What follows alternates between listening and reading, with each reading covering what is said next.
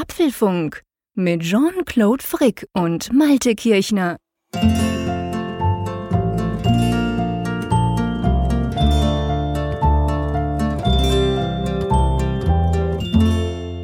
Lieber Malte, sag mir mal, Weihnachten rückt ja unaufhörlich näher. Hast du dir schon einen Technikwunsch zusammengestellt, eventuell sogar schon bestellt? Na, mein Weihnachtsgeschenk habe ich mir eigentlich schon gegönnt. Das ist ja das iPhone 7 Plus. Okay. Und äh, Dezember ist für mich so ein Monat vor Weihnachtszeit. Ich kann sie nie genießen. Das ist äh, beruflich so viel los. Es gibt eigentlich kaum so Zeit zum Durchatmen und mal drüber nachdenken, was man sich wünscht. Das sind eigentlich so Gedanken. Also die entstehen entweder im November oder im Januar dann, wenn man so wenn durch man ist. kein damit Geld und mehr hat. Ja, und gut, man kann ja auch kein Geld ausgeben, wenn man keine Ideen hat. Stimmt, okay, du hast völlig recht. Ja, okay, du hast natürlich völlig recht. Von dem her ganz praktisch. Herzlich willkommen zum Apfelfunk Nummer 40 schon. Hey, cool. Ähm, für Ausgabe 40. Wir nehmen das ja auf am Mittwochabend, eigentlich wie immer, dem 7. Dezember. Und ähm, Malte, ich habe dich natürlich drum gefragt, weil ähm, mein Bestellfinger heute ziemlich lange über den Bestellbutton des Apple Stores ähm, geklebt ist und ich hätte mir beinahe ein neues MacBook Pro Retina 13 Zoll mit Touchbar bestellt, habe dann aber gedacht, ach komm, jetzt wartest du noch schnell. Ich bin gerade ein, ein selbiges, also natürlich nicht das neue, sondern ein dreijähriges am Verkaufen, das läuft dann morgen ab. Und ich dachte mir, ah, soll ich das jetzt schon bestellen? Sie haben gerade noch zwei. Die Dinger sind ja doch eigentlich recht gesucht, so das Standardmodell würde für mich ja völlig reichen. Ich habe es dann noch nicht gemacht, aber auf jeden Fall in Sachen Weihnachten ähm, wäre das wahrscheinlich bei mir das große Thema. Mal gucken, ob ich mich durchringen kann, aber ich, ich fürchte, die Bestellung wird dann irgendwann mal noch getätigt werden in den nächsten zehn Tagen, weil ich muss nämlich das kleine, das große, das 15er hatte ich ja schon, wir haben schon letztes Mal drüber gesprochen. Das große habe ich zurückgeschickt, das kleine, das ich noch habe, das ist dasjenige ohne Touchbar. Von, ich bin aber völlig verliebt in das Gerät, weil es so klein ist, weil es so flach ist, weil es einfach super, super portabel ist, genau meine Größe. Und das muss ich morgen wieder zurückschicken. Von dem her dachte ich, ha, hm, mal gucken. Also das ist im Moment gerade so das, wo ich mich quasi damit beschäftige. Aber wir haben ja auch noch ähm, so einen ich, ich, ich, ich wage gar nicht zu sagen, kleinen Wettbewerb am Laufen. Wir haben ja die zweite Folge sozusagen unseres Wettbewerbs veranstaltet in der letzten Sendung. Wir werden heute einen Gewinner präsentieren und dann auch nochmal eigentlich ähm, die letzte Tasse ver äh, verlosen. Sag mal, lief auch wieder gut, oder? Ja, es lief wieder sehr gut. Wieder mehrere hundert Hörerinnen, Hörerinnen und Hörer, die teilgenommen haben und gerne eine der exklusiven Apfelfunktassen gewinnen möchten. Ja, und wir beide haben mal wieder Glücksfee gespielt, kurz vor der Sendung. Ja, und gewonnen hat der Manuel Palermo aus Essen. Herzliche Gratulation. Wir werden dir eine dieser super exklusiven Apfelfunktassen zusenden. Und das Lösungswort, Malte? Ja, das hieß diesmal Zimtapfel. Genau. Wir werden auch dieses Mal, dieses Mal in dieser Folge, also in Apfelfunk 40, ähm, ein Lösungswort äh, sagen und das wird einer von uns dann irgendwann mal in der Sendung sagen. Vielleicht nicht mehr ganz so knapp am Schluss wie ich. Das letzte Mal hätte ich ja beinahe vergessen, das wäre super peinlich gewesen. ähm, aber auf jeden Fall, ähm, das wird kommen, dieses Wort und dann mit diesem Wort, wenn ihr uns wieder ähm, auf apfelfunk.com entsprechend informiert, über den Wettbewerb und sagt, was das eben war, dieses Wort, dann könnt ihr noch die letzte Tasse gewinnen. Aber man kann nicht nur gewinnen, wir haben auch spannende Themen, oder? Ja, auch das ist ja durchaus ein Gewinn, dass wir spannende Themen haben. das hoffe ich doch. Ähm, wir haben zwei Themen diese Woche. Es ist ja insgesamt eine etwas nachrichtenarme Zeit. Man merkt jetzt doch, dass jetzt Weihnachten naht und das ist ja traditionell der Monat bei Apple, wo es dann ruhiger wird, wo man jetzt einfach die Verkäufe tätigt und vermutlich in den Entwicklungsstuben dann ein wenig getüftelt wird. Aber wir haben ein Thema, das beschäftigt uns ja schon eine ganze Weile. Das ist die Sache mit dem Auto. Und da gibt es einen Brief von Apple, der räumt ein, dass da wohl was dran ist, dass an dem Auto gearbeitet wird und darüber sprechen wir gleich mal. Genau, und dann haben wir noch ein zweites Thema, ganz aktuell heute. Man konnte es zwar schon in den letzten Tagen vermuten, ähm, da kamen auch schon erst Gerüchte auf, aber heute am 7. Dezember, wo wir das aufnehmen, wurde das jetzt offiziell bestätigt, nämlich Fitbit schluckt Pebble. Das tönt jetzt nicht so arg schlimm, ist aber für Pebble eigentlich das Todesurteil. Die Firma wird es nicht mehr geben, die werden auch nichts mehr Neues machen. Ja, die werden nicht mal die bestellten Geräte noch ausliefern. Also eigentlich eine üble Sache, sage ich mal. Da werden wir auf jeden Fall drüber sprechen. Ist nämlich auch für iPhone-Benutzer ein großes Thema, weil ja doch die Pebble eigentlich die einzige Smartwatch neben der Apple Watch war, die man wirklich gut brauchen konnte. Aber ähm, lass uns doch noch etwas einschieben, so ganz ad hoc, das steht auch nicht auf unserem Skript. Da bin ich drüber gestolpert, glaube ich, vor zwei, drei Tagen. Lieber Malte. Und zwar, der Tim Cook hat eine E-Mail geschrieben, also er hat eine E-Mail bekommen von einem, der gesagt hat, hey, wann kommen denn jetzt endlich diese AirPods? Und er hat dann geschrieben, ja, hey, wir sind dran und es dauert nur noch wenige Wochen. Hast du das auch mitbekommen? Ja, diese E-Mail habe ich auch gelesen. Also ich habe sie jetzt nicht selbst bekommen, aber ich ja, habe die warst das. gelesen. Ja, das stimmt, ich war das. Nein, äh, ich habe ich hab die Nachricht gelesen. Es gibt ja immer wieder mal diese Verlautbarung von, von äh, Apple-Chefs aus der oder aus der Vorstandsetage. Das ist ja auch eine Art von PR-Instrument, was, was Apple ganz gerne nutzt. Und ja, ich weiß nicht, wie es dir geht. Also ich habe jetzt nicht das Gefühl, dass es jetzt irgendwie konkreter geworden ist als vorher. nee, ich auch nicht. Also ich dachte, ich dachte, es kommt ja dann immer auch ein bisschen auf die Interpretation an. Verschiedene Seiten meinten dann, ja, das klappt noch vor Weihnachten. Aber als dann das E-Mail wirklich so quasi direkt ähm, von der anderen Seite, ich weiß gar nicht mehr, wer es war, ob es Engadget war oder jemand anders, eins zu eins quasi gezeigt wurde, dann musste ich auch sagen, ja, in den nächsten Wochen, da, da rechnen wir schon lange damit. Das heißt schon seit drei Monaten, es kommt in den nächsten Wochen. Also ich fürchte, und darum habe ich es aufs Tapet gebracht. Wir haben ja vorhin über ähm, Christmas Shopping gesprochen. Du hast keine Zeit. Ich habe leider Zeit und bin noch am Überlegen. Nein, ich habe ja auch keine Zeit, aber ich nehme mir sie. Und ich fürchte aber, die AirPods, die liegen definitiv nicht unter dem Weihnachtsbaum, weil ich glaube ehrlich gesagt nicht, dass die dieses Jahr noch kommen. Ja, es wird ja im Netz schon so ein bisschen herumgeulgt, dass Apple vielleicht zum 31. Dezember dann die Bestellseite scharf schaltet mit, mit Lieferzeit drei Monate. Das ist natürlich ein bisschen schwarzer Humor, aber es, es rührt ja eben auch daher, dass wir äh, ja jetzt ja schon ewig warten und irgendwie gar keine Perspektive haben, auch keine Erklärung, wo sie denn bleiben, wo das Problem ist. Ja. Ja, also ich, ich finde eigentlich, ich meine, ich kann Apple ja verstehen, dass sie das nicht rausrücken, ähm, wo, wo da der Hase im Pfeffer liegt. Ich finde andererseits aber, bei der langen Wartezeit müssten sie jetzt schon irgendwie mehr liefern als nur so eine Aussage. Das kommt irgendwann. Äh, ich meine, sie stehen ja ein Stück weit im Wort. Sie haben das ja nun mal präsentiert und mit einem ja, klaren Zeitfenster belegt. Und viele Leute warten darauf. Es, es ist schon ein bisschen komisch, was da abläuft. Mich erinnert das so ein bisschen an Anfang des Jahres, Jean-Claude, als wir diese Diskussion geführt haben oder im, im Frühjahr, äh, als wir ewig auf diese Tastatur für das iPad Pro gewartet haben. Stimmt, genau. Genau, die iPad Pro Tastatur, also die, die, die eingedeutschte quasi, weil beim, als das iPad Pro auf den Markt kam, das große, wie ja dann auch das kleine, ein paar Monate später, gab es ja nur die US-amerikanische Tastatur. Stimmt, da haben wir ziemlich lange rumgeulkt und gesagt, hey Jungs, was ist denn das für ein Quatsch überhaupt? Ähm, ich meine, du hast recht, wenn sie schon nicht hingekriegt haben, nützlicher Frist eine Tastatur zu entwickeln und zu bringen, dann dürfte es bei den AirPods schwieriger werden. Die sind technisch deutlich anspruchsvoller. Naja, wir geben die Hoffnung nicht auf. Ich wollte es nur noch mal aufs Tapet bringen, weil ich doch auch noch einige Anfragen bekommen habe. Ja, heißt das jetzt wirklich vor Weihnachten? Und da musste ich dann eigentlich immer sagen, nee, ich denke eher nicht. Es heißt eigentlich gar nicht. Nur, dass man noch mal wieder drüber sprechen kann. Aber ähm, weißt Weißt ja. du, äh, das Witzige ist ja, wir, wir sprechen ja in fast jeder Ausgabe über das Thema, weil wir immer wieder warten und immer wieder Zuschriften ja, weil bekommen. wir sie gerne hätten. Ja, wobei bei mir war es so, ich war eigentlich bislang ein bisschen gleichgültig. Ich fand die zwar Echt? interessant, wollte die mal gerne testen. Äh, aber jetzt, wo wir jede Woche drüber sprechen, ich habe total Lust auf die Dinger bekommen mittlerweile. Das ist ganz schlimm. Okay. Also wir sind quasi selber schuld, dass du jetzt die auch willst. ja. Na, ich muss wirklich sagen, ich wollte die schon vom ersten Tag an. Als sie vorgestellt wurden, hatte ich, da dachte ich mir, ja, genau, ja, genau so muss es sein. Coole Sache. Ähm, und ich bin tatsächlich nach wie vor unglaublich enttäuscht, dass ich sie eben nicht kaufen kann, weil ich habe zwar Wireless-Headsets, die sind auch gut und so, aber naja, auf jeden Fall, wir haben schon drüber gesprochen. Ich denke, die wären perfekt.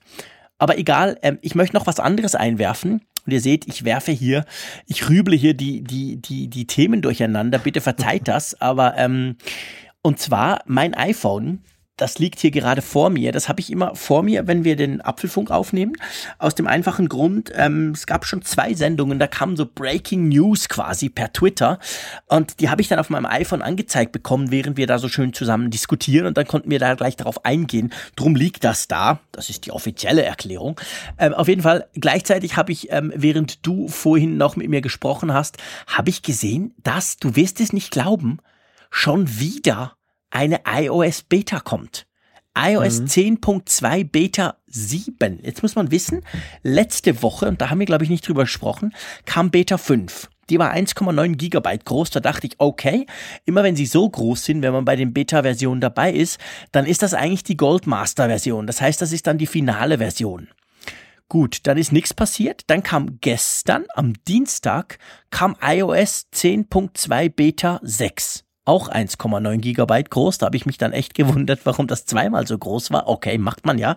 Ja, und heute auf jeden Fall nichts mit Goldmaster. Also sieht nicht nach einem Release aus in dieser Woche. Kam jetzt nochmal eine Beta, die ist aber nur noch 30 Megabyte groß. Sag mal, Malte, was ist denn da los? Die 10.2 ist doch langsam überfällig, oder nicht? Die, die ist wirklich überfällig. Ich muss sagen, ich bin mittlerweile ausgestiegen aus dem Beta-Programm. Ja, recht hast du. Man das, lädt sehr viel runter in, in ja, Zeit. Ja, das Problem ist eigentlich, ich hatte ja das iPhone 7 auch im Test und dann habe ich da Backups hin und her gespielt und dann wird es ja doch etwas kompliziert, mhm. wenn du da mit Beta-Versionen hantierst, weil du das nicht stimmt. immer dann das Backup einspielen kannst. Dann musst du erstmal ein Testgerät auf Beta bringen und das ist alles ziemlich fusselig und, ja. und, und anstrengend. Und deshalb habe ich mir gesagt, naja, ähm, so einfach mitlaufen lassen auf dem Stammgerät kann man ja machen, aber wenn das jetzt mit mehreren Geräten ja, ist, dann wird es doch ein bisschen schwierig. Und es ist ja auch wirklich ein ungewohntes ähm, Beta-Verhalten. Also wir, dass wir ja. bei den bei den großen Releases da mehrere Betas sehen, das ist ja ganz normal. Genau, das sind ja meistens ja auch so große Meilensteine. Genau. Aber bei solchen kleinen Punkt mhm. 1 und Punkt 2 Releases, also bei der Punkt 1 habe ich es mir noch gefallen lassen, weil ich gesagt habe, okay, das ist diese Geschichte mit dem Portrait Mode. Genau. Ähm, das, das war ja schon irgendwo. Für das iPhone 7 Plus, da kamen richtig waren, neue Funktionen dazu. Genau, das, das, war, das, war noch, das waren noch Features, die für die Punkt 0 Version waren und die wurden halt dann nachgezogen, die mussten gründlich getestet werden, ist ja auch in Ordnung. Freuen wir Plus-Besitzer uns auch drüber. Aber bei der Punkt 2 wird mir nicht so richtig klar, was da eigentlich läuft und warum neue das so Emojis, aufwendig ist. Das scheint kompliziert zu sein. Also offiziell, es sind ja 70 neue Emojis dabei und so ein paar Tweaks, würde ich mal sagen, aber es ist nicht so, nicht irgendwie neue Features oder überhaupt irgendwelche größeren Änderungen. Also ja, sehr erstaunlich, aber ich dachte, ich bringe das mal ein, dass ihr seht, wir sind auch immer ganz aktuell. Nee, ich bringe das auch drum ein, weil ich nämlich tatsächlich heute per E-Mail gefragt wurde, ob da irgendwas schief läuft, ob der, eine Person hat mir geschrieben ähm, und hat gesagt, ja, ob denn da irgendwas schief läuft und ob, warum sie das so viel runterladen muss. Und ich habe dann gesagt, hey, bei mir ist es auch so, ich gehe mal nicht davon aus, dass du was falsch gemacht hast, aber es ist einfach so. Äh, ich denke, wahrscheinlich vor Weihnachten dürften wir noch mit iOS 10.2 rechnen. Soll ja auch, was man munkeln konnte, und dann schließt sich der Kreis wieder so ein bisschen zu den aktu aktuellen Newslage, soll ja sich auch nochmal und nach wie vor um diese ganze Akkuproblematik kümmern. Gell? Also man mhm. konnte ja lesen, es gibt ja nicht wenige offensichtlich, die schon mit 10, mit iOS 10, aber vor allem 10.1 gröbere Akkuprobleme haben. Da meine ich jetzt nicht dieses Akkuproblem beim iPhone 6S, wo, wo der Akku quasi physikalisch ausgetauscht werden muss. Da werden wir nachher gleich eine Zuschrift dazu dann noch besprechen. Sondern ähm, es ist ja so, dass es bei gewissen Leuten einfach der Akku quasi in 0, plötzlich auf 0, dann stellt das Gerät ab. By the way, bei meiner Frau, ist für mich ganz praktisch, weil dann sehe ich so also was mal. Bis jetzt bin ich von solchen ähm, Bugs eigentlich fast immer verschont geblieben beim iPhone. Meine Frau hat ein iPhone 7 und das hat tatsächlich dieses Verhalten. Ist zwar selten, aber so einmal im Monat klatscht der Akku innerhalb von zwei Stunden von irgendwie 80, 90 oder sogar 100 Prozent auf Null. Das Gerät deaktiviert sich danach du lässt es wieder an, dann findet er so, es sei so ungefähr 30 Prozent und da bleibt er dann. Aber auf jeden Fall, der Akku geht extrem schnell in die Knie und das hat Apple ja schon bestätigt. Das ist ein Software-Bug. Der sollte mit 10.1 gefixt werden, ist es offensichtlich nicht. Also ich sag mal so, ich hoffe jetzt, dieses, diese Beta 7 vielleicht noch dieses Akkuproblem löst. Ja, und es gibt ja auch noch weitere offene Themen, was, was iOS 10 angeht. Ein Thema, das mir am Herzen liegt, das ist die Sache mit Siri die ich schon mal angesprochen habe. Äh, warte, hilf ja, mir kurz, das ist die Quasseltante, gell? ja, genau die. ja, das, das, das Problem tat, äh, kam ja auf mit den Betas äh, von iOS 10. Du merkst schon, dass das jetzt zu einem Siri Running Gag von mir wird, gell? Ja, ja, das also ist das ist so Gag. die Idee. Immer wenn du Siri sprichst, tue ich so ganz un, ja. wie wenn ich keine Ahnung hätte und spreche dich dann drauf an. Okay. Go on. die, die Quasseltante. Also die aktivierte sich auf jeden Fall immer dann, wenn ich, oder die aktiviert sich nach wie vor gerne mal dann, wenn ich mir Podcasts anhöre oder sonstige Musik. Und das, das nervt halt ungemein. Und ich habe nicht den Eindruck, dass es bislang behoben wurde. Gut, ich bin jetzt bei den aktuellen Betas äh, von 10.2 jetzt nicht dabei, aber bis mhm. 10.2 irgendwas war es auf jeden Fall nicht behoben. Und ähm, da das regelmäßig auftaucht und uns ja auch der ein oder andere Hörer geschrieben hat, dass ähm, er oder sie ähnliche Probleme beobachtet hat, scheint es ein Problem zu sein, ein zweites Thema, was auch noch ähm, im Zusammenhang mit iOS 10 aufgetaucht ist oder möglicherweise auch mit den neuen iPhones. Das sind Verbindungsabbrüche. Also ich, ich habe Okay. gelesen, dass einige Nutzer davon berichten, dass sie wohl irgendwie hin und wieder Verbindungsabbrüche haben, auf einmal grundlos. Und ich habe das jetzt selber, ich telefoniere relativ selten, muss ich sagen. Ich bin eigentlich jemand, der mehr textet mittlerweile mit einem Smartphone. Und ähm, ich habe das aber festgestellt bei längeren Gesprächen, dass ich da zweimal ziemlich grundlos einen Verbindungsabbruch hatte, Okay. äh, obwohl ich eigentlich volle Netzauslastung hatte. Es konnte eigentlich nicht am Mobilfunknetz liegen.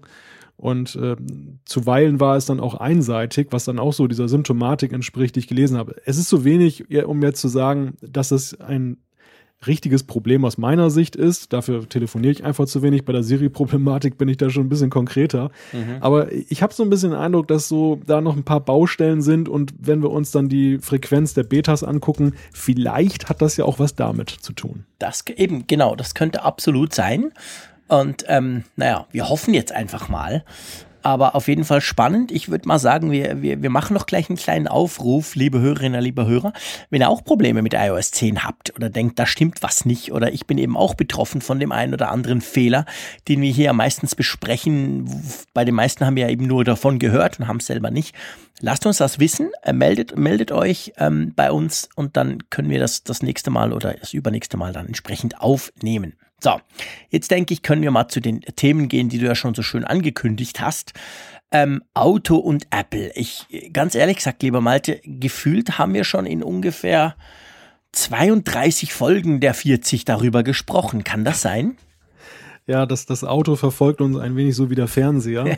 genau. Das, das sind ja so die Evergreens, ähm, Projekte, an denen Apple angeblich arbeitet. Es ist eine Achterbahn, es geht auf und ab. Äh, zeitweise ging es da richtig hoch und da erwarteten wir ganz Großes und dann hieß es ja plötzlich, dass da eine Versammlung stattgefunden hat bei Apple und dann wurde mitgeteilt, dass man sich von dem Projekt doch jetzt äh, angeblich distanziert. Es wird kein Auto geben, sondern nur irgendeine Art von Plattform und jetzt ist dieser Brief aufgetaucht. Da muss man dazu sagen, wenn Apple irgendwelchen Behörden schreibt oder beim Patentamt irgendwas anmeldet, dann heißt das ja noch lange nicht, dass es auch Gestalt annimmt. Aber ähm, das hier ist eher ein politischer Brief und da fragt man sich natürlich schon, sie halten sich da ja zumindest ein Türchen offen. Es geht darum, sie haben der US National Highway Traffic Safety Administration, eine Behörde, von der ich vorher noch nie gehört habe, Auf jeden Fall extrem wichtig. klingt toll, ne? Ja. Äh, haben sie geschrieben, dass sie ähm, ja die Regierungspläne äh, kritisch sehen in den USA, dass, äh, dass das Testen von, von selbstfahrenden Autos stärker zu begrenzen. Man muss dazu sagen, in Amerika ist man, was so die selbstfahrenden Autos angeht und speziell das Erproben sozusagen in der Öffentlichkeit, ist man wesentlich laxer, als das zum Beispiel hierzulande in Deutschland der, der Fall ist. Also ich glaube, bis hier ein selbstfahrendes Auto unterwegs ist, da, oje, oje, sehr genau. kompliziert. Es Und- dauert noch. Richtig. Und da, da, sind, da sind die Amerikaner einfach ein bisschen laxer, aber ja, jetzt augenscheinlich gibt es Pläne, das dann doch ein bisschen einzuschränken. Und ähm, da begehrt Apple auf, so wie andere in der Industrie. Aber dass gerade Apple aufbegehrt, ja, das ist doch eigentlich ein Zeichen, weil die haben doch bislang nichts Selbstfahrendes. Warum wollen sie das? Ja, die Frage ist jetzt natürlich genau die. Also ich meine, erstens, du hast vorhin von einem Türchen gesprochen. Das könnte natürlich absolut sein, dass sie sich wirklich eben ein Türchen aufhalten. Also im Sinne von, hey, ähm, wir wollen da vielleicht schon mal was machen und drum lieber früh. Und man darf ja nicht vergessen, wenn ja Apple so einen Brief schreibt, hat ja das auch ein gewisses Gewicht. Natürlich auf der einen Seite, das wird dann immer gleich publik, geht quasi um die Welt, das ist mal eines. Auf der anderen Seite aber ist ja Apple eben nicht niemand. Also wenn die sowas schreiben, dann hat das schon auch politisch Gewicht. Und da kann man sich natürlich vorstellen, dass sie es quasi eben geschrieben haben im Falle eines Falles, um mal sicherzustellen und zu sagen, hey, unsere Meinung ist dann hier und da und bitte nicht einschränken. Wer weiß. Das ist so die eine Argumentationslinie, die ich sehe. Oder aber, und das ist natürlich die andere Seite, dass Apple halt eben wirklich konkret daran arbeitet. Und auch da, ich glaube, wir haben schon oft darüber gesprochen, wir sind ja beide schon bevor man gesagt hat, dass man das Team jetzt rausschmeißt, waren wir ja nie der Meinung, dass Apple eigentlich selber ein komplettes Auto bauen wird. Wir könnten uns aber durchaus vorstellen, korrigiere mich, wenn ich Mist erzähle, Malte, dass Apple vielleicht eben mal die Technik, die Intelligenz, die, die, die, die Programmierung, das Bordsystem etc. irgendwie macht. Und da ist natürlich man muss ja wissen, beim Self-Driving Car, das ist ja nicht das Problem des Motors, der Bremsen etc., sondern das Problem ist ja dort ganz klar die Intelligenz. Also du brauchst ein System, das wirklich clever ist, das weiß, wo du bist etc. pp, das auch gut reagieren kann auf alles. Und das ist natürlich etwas, wo man durchaus sich vorstellen könnte, dass Apple da quasi als in Anführungszeichen Zulieferer vielleicht ähm, etwas machen will. Wir wissen es nicht, aber ich denke schon, das Thema ist so groß, dass man wahrscheinlich fast jeder größeren Firma unterstellen kann, dass sie da irgendwie zumindest teilweise ihre Fühler ausstrecken. Und da wird es dann dazu passen, dass Apple halt sagt, hey, bitte nicht einschränken. Also da sind wir dagegen und schon mal, ich sage mal, politisch klar Position bezieht. Oder wie siehst du das? Ja, also Apple hat ja selber auch dann gegenüber der Financial Times noch ein Statement abgegeben und das geht eigentlich in eine ähnliche Richtung wie die, die du gerade dargelegt hast. Die, die Aussage war dort, dass man halt sehr stark in Maschinenlernen äh, investiert und autonome Systeme und dass es eben sehr viele potenzielle Möglichkeiten gibt, eben diese Technologie einzusetzen. Ähm, in, inklusive halt der Zukunft des, des Transports und, und der, der Mobilität. Ich glaube, dass Apple selbst ein Interesse daran hat, dass dieses äh, selbstfahrende Auto getestet werden kann, wenn sie noch nicht mal eine Plattform dafür machen würden, weil es ist doch ganz klar, das Auto ist in den USA noch mehr Alltagsgegenstand als im Rest der Welt, aber es ist eigentlich überall Alltagsgegenstand. Und es ist ja naheliegend, dass äh, das Auto, das noch von der Vernetzung ja noch nicht so wirklich umfassend äh, äh ja, erwischt wurde. Hast du schön gesagt. Ja, dass, dass natürlich da viel Potenzial ist und da kann man zwei Alltagsgegenstände miteinander verbinden. Das Smartphone auf der einen Seite und das Auto auf der anderen Seite und dass Apple da eine Rolle spielen will, egal wie. Ob sie jetzt die, die Softwareplattform liefern, ob sie, sie einfach nur äh, äh ein Interesse haben, dass eben das, Smart, das Smartphone, das iPhone zu einer, zu einem zentralen Element dieser Autovernetzung wird. Ihnen kann ja nicht daran gelegen sein, dass dieser Zukunftsmarkt hier so abgeriegelt wird. Und insofern äh, halte ich es für schwierig, diese Interpretation zu treffen, das ist jetzt das Eingeständnis, ja. die bauen ein Auto oder sonst irgendetwas. Das halte ich für Quatsch. Es zeigt eigentlich nur, was wir ja schon gehört haben und ich sag mal, wenn man etwas über lange Zeit so intensiv hört wie dieses Autoprojekt, dann ist immer irgendwo ein Kern Wahrheit drin. Wir haben es ja auch mhm. beim Fernsehprojekt gesehen. Ich glaube auch rückblickend, dass Apple tatsächlich an einem Fernseher geforscht hat. Ich glaube andererseits aber auch, dass das Gerücht stimmt, dass sie das fallen gelassen haben, aus welchen Gründen auch immer. Und dass zum Beispiel diese etwas merkwürdige TV-App, die wir jetzt beim mhm. Apple TV in den USA haben, dass das so ein, in Anführungszeichen, Abfallprodukt ist aus der Forschung, wo man gesagt hat, na gut, da haben wir etwas, das kann man vielleicht dann nochmal irgendwie weiterverwenden und dann machen wir was draus. Genau. Ja, das sehe ich ganz genau gleich wie du. Und ich denke, beim Auto ist es ganz ähnlich. Nicht, dass, dass ich jetzt das Gefühl habe, vielleicht gibt es da irgendwann mal eine App oder so, aber ich habe echt auch das Gefühl, Apple ist dort sicher in irgendeiner Form involviert. Was draus wird, das weiß wahrscheinlich noch nicht mal Apple, geschweige alle anderen. Und das, das bleibt dann abzuwarten. Aber sie wollen auf jeden Fall schon mal, ich sag mal, ihren Claim abstecken, schon mal früh genug, um sich da ja nicht irgendwie etwas verbieten zu lassen, was sie vielleicht später auch mal tun wollen oder so.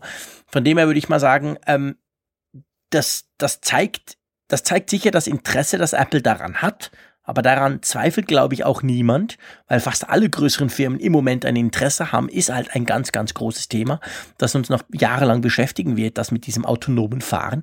Und gleichzeitig aber denke ich auch, das ist, kann man überhaupt nicht als Beleg dafür nehmen, dass jetzt Apple quasi, hey, look, guck, sie machen doch ein Auto oder so.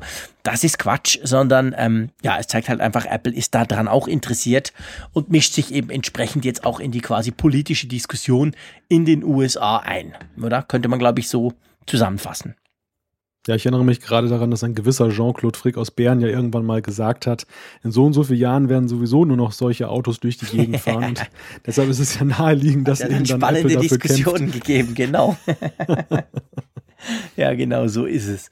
Ja, lass uns mal einen Punkt drunter machen. Ich meine, das ist völlig klar. Wir werden auch in den nächsten, in nächsten oder in weitere, in Zukunft liegenden Folgen werden wir über das Apple Car beziehungsweise eben über Apples Intention und über Apples Dinge, die sie da tun wollen rund um autonome Autos, werden wir weiterhin sprechen, weil es ist einfach ein großes Thema und ich denke, Apple, für Apple ist es eben auch ein Thema. Ob groß oder nicht, das können wir noch nicht so genau sagen.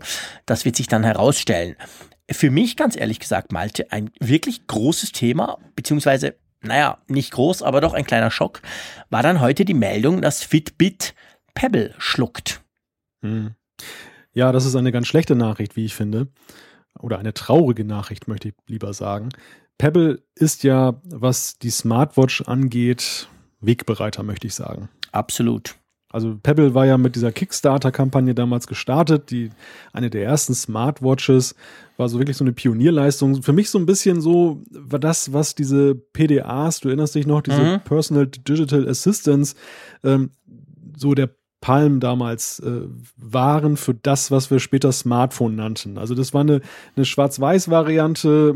Irgendwie wirkte das Ganze noch ein bisschen so, ja, ein bisschen mit der heißen Nadel gestrickt und zusammengebaut. Alles noch nicht so perfekt, viel zu dick, viel Sah zu schwer, viel aus, zu genau. schlecht, ja. Aber irgendwie so ein so ein identitätsstiftendes, äh, so, so ein Gerät für die, für diese ganze, für das ganze Genre und, und ja, irgendwie großartig für die Enthusiasten und Early Adapter und jetzt halt ist diese Ära vorbei. Pebble ist gekauft worden von Fitbit und die Software will man weiterverwenden, vermutlich für die Fitnessarmbänder und die Hardware ist gegessen.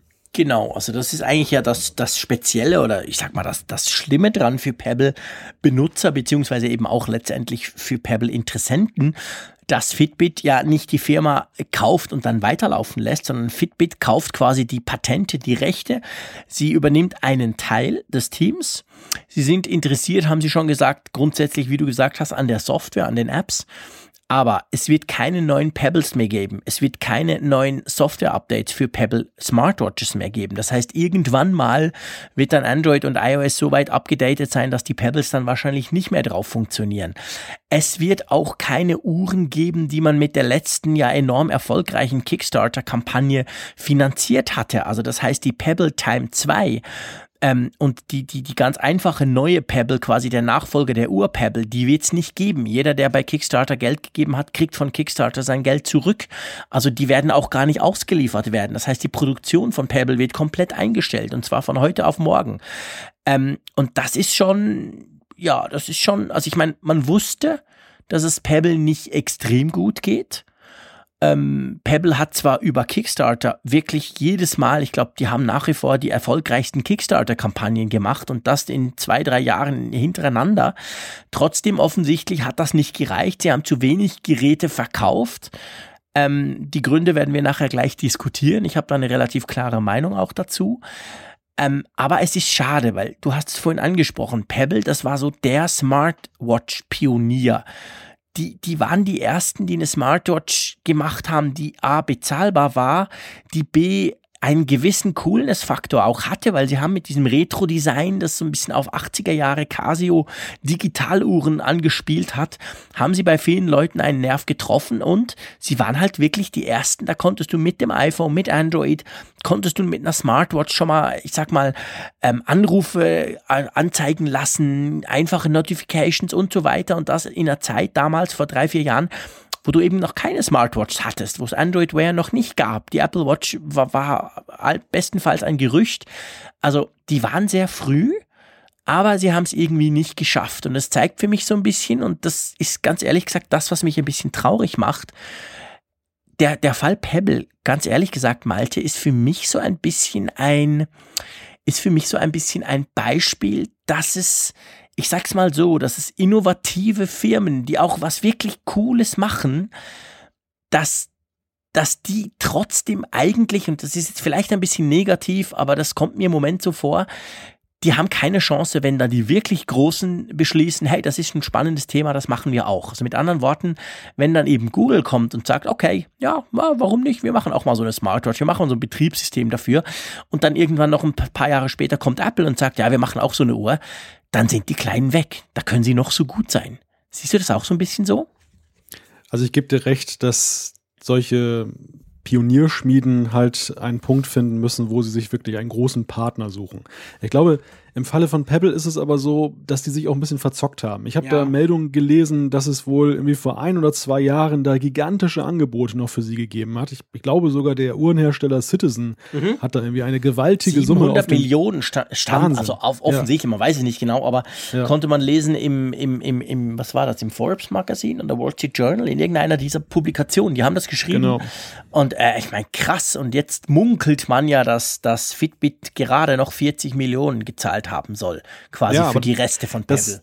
Das, das, deckt sich aber ja auch so mit, mit der gefühlten Realität, dass ja. eben die Pebble vor ein, zwei Jahren eben noch einen ganz anderen Stellenwert eben hatte, auch im Smartwatch-Markt, dass sie aber so zunehmend ins Hintertreffen geraten sind, weil die anderen Hersteller so Gas gegeben haben, die natürlich aber auch andere Ressourcen haben. Es wäre aber, glaube ich, klug gewesen, sich eben frühzeitig unter den Deckmantel eines Großen zu stellen, entweder dort seine eigene Identität zu wahren, so wie das ja Beats ja auch irgendwo gemacht hat.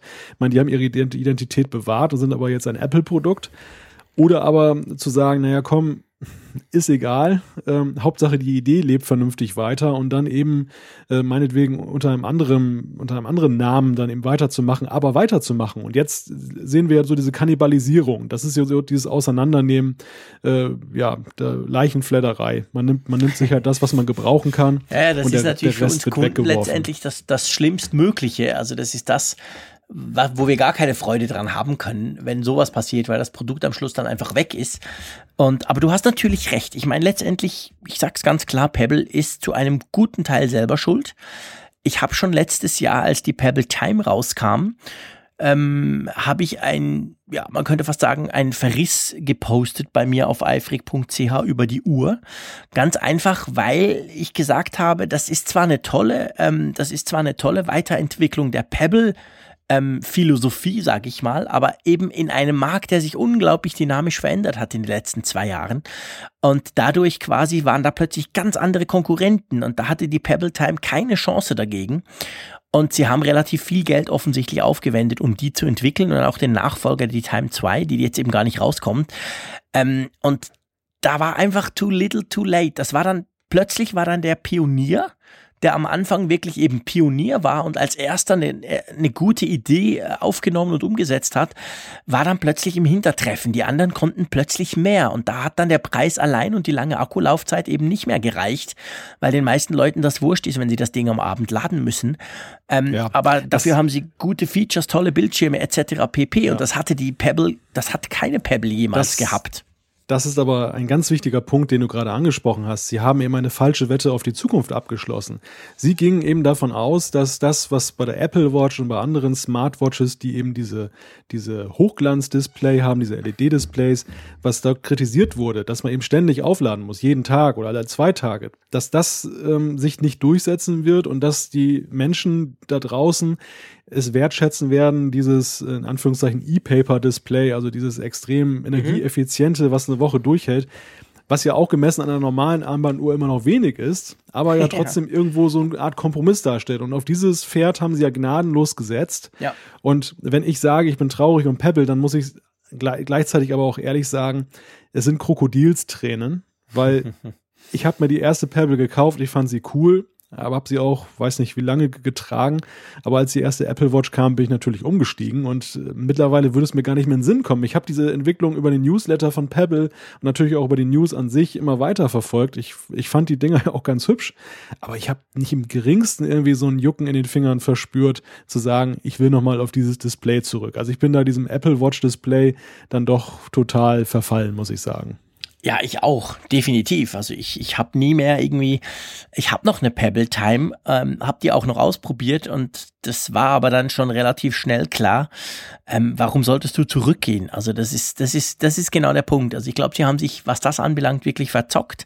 Und du hast recht, ich bin, ich bin mehr so traurig, einfach weil es mir leid tut für die, für die Leute, weil ich glaube wirklich die, vor, vor allem auch der, der, der, der, der Erfinder quasi, das, das sind das sind eigentlich ganz coole Leute. Die hatten wirklich eine tolle Idee und ich hätte es denen gegönnt, wenn es funktioniert hätte. Aber naja, sie hatten letztendlich, haben sie wahrscheinlich selber zu viel falsch gemacht und die hatten auch keine Chance, da eben dann die Großen halt gekommen sind.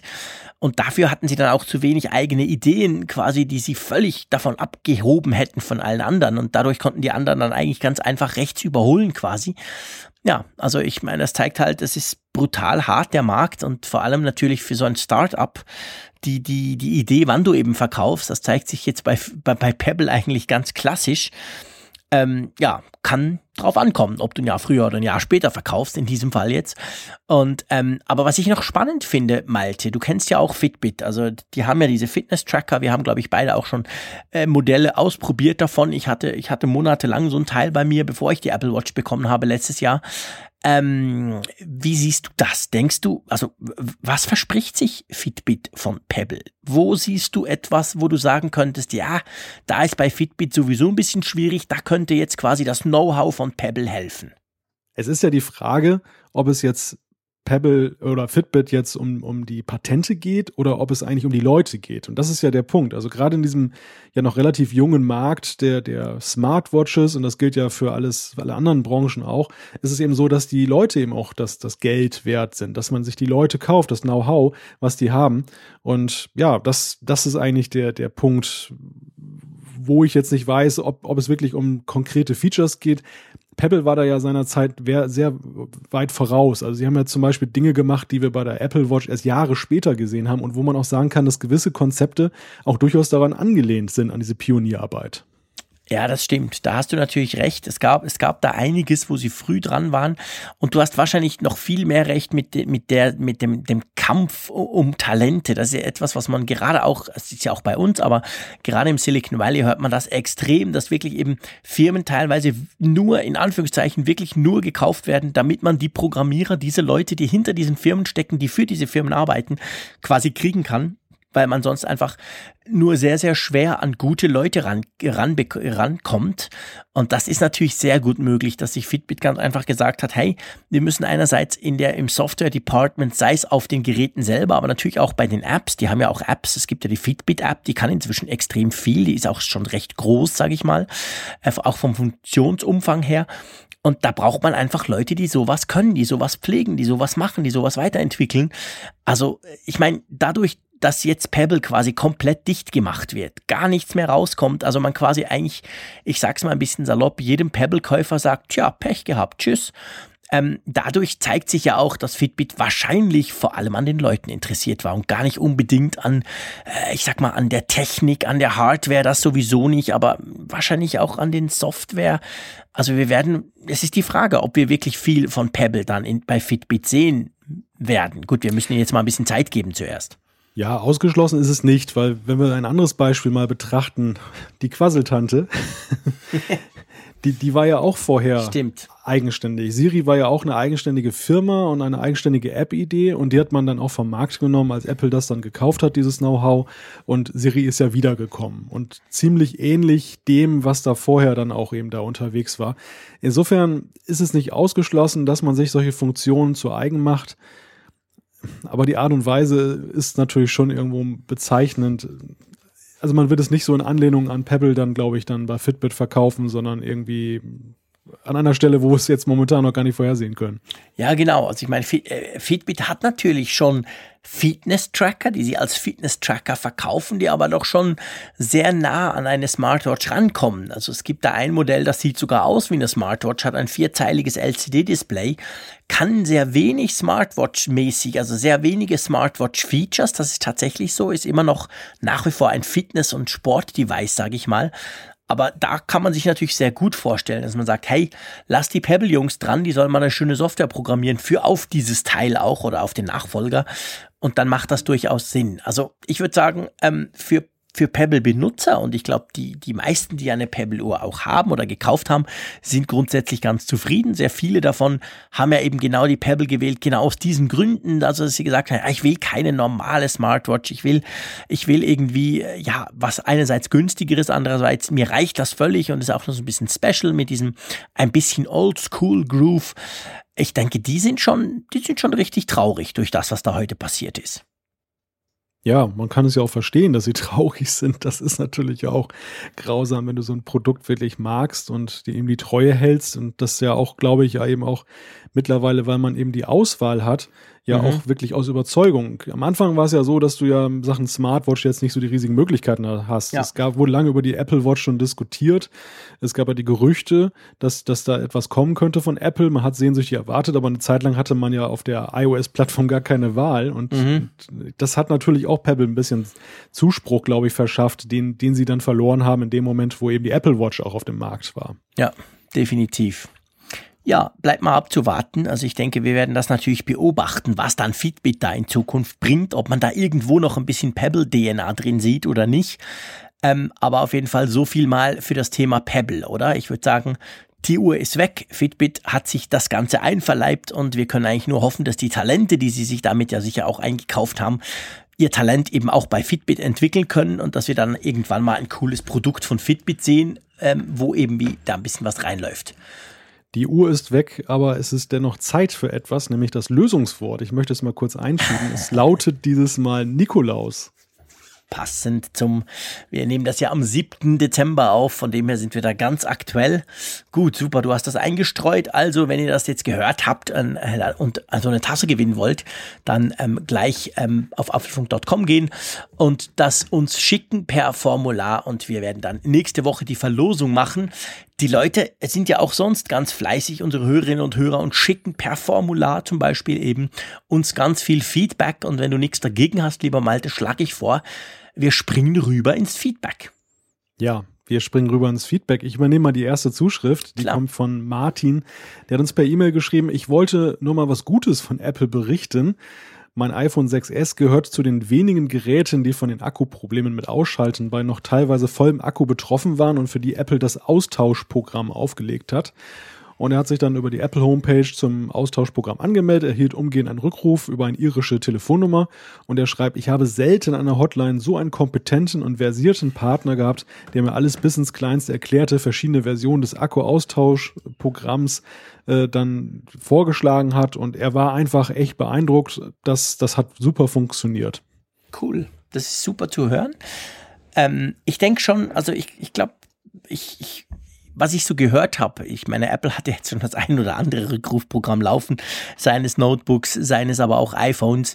Da gab es ja schon einiges in der Vergangenheit und ich glaube, man kann schon sagen, grundsätzlich läuft das alles hochprofessionell ab. Also ich sage mal, abgesehen natürlich vom Ärger, dass man so ein Gerät hat, was halt irgendeinen Fehler hat, ähm, wenn dann Apple mal so ein Programm auflegt, und ich sage es jetzt extra so, weil es gibt ja nicht wenige, die dann auch bei anderen Fehlern finden, hey, aber das haben so viele, mach doch mal was und da passiert dann gar nichts. Aber wenn Apple mal eben so ein Programm aufgleist, sage ich mal, und das Ganze dann irgendwie startet, dann kann man sich eigentlich darauf verlassen, dass es sauber funktioniert. Oder wie siehst du das? Mein Eindruck ist eigentlich, aber das ist auch ein sehr subjektiver und mit wenigen Beispielen glücklicherweise belegter Eindruck, dass der Support bei Apple sowieso sehr gut funktioniert. Ja. Definitiv. Also ich hatte ein, zwei Mal mit denen zu tun, weil dann wirklich dann Sachen kaputt waren, nicht funktioniert haben. Und das ist so anstandslos immer gelaufen und zu meiner Zufriedenheit, dass ich da wirklich nichts Schlechtes sagen kann. Und es ist halt punktuell, glücklicherweise, aber ja, also ich, ich höre auch von anderer Quelle jetzt nicht oder wenig, dass, dass Leute meckern und, und wenn sie meckern, dann ist eben auch die Frage, welchen Beitrag man dazu geleistet hat.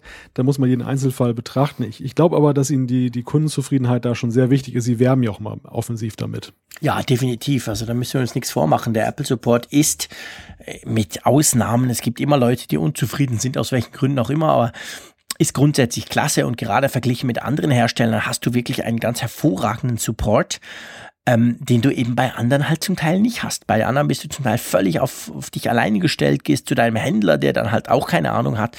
Bei Apple hast du immerhin mit den Apple Stores und mit den, mit den ganzen ähm, Möglichkeiten hast du eben eine ganz klare Kette, an die du dich wenden kannst, die dir dann helfen die eben, ich sag mal, in so einem Worst-Case-Szenario, wo wirklich Geräte quasi fehlerhaft sind, dann auch entsprechend reagieren und dir das machen. Und ich hatte bis jetzt einmal ein, ein ich hatte mal ein iPhone 5, war das, glaube ich, das das iPhone 5, als ich mir das geholt habe, hatte einen so einen wackelnden Akku. Also das war ganz lustig. Das lief zwar alles picobello.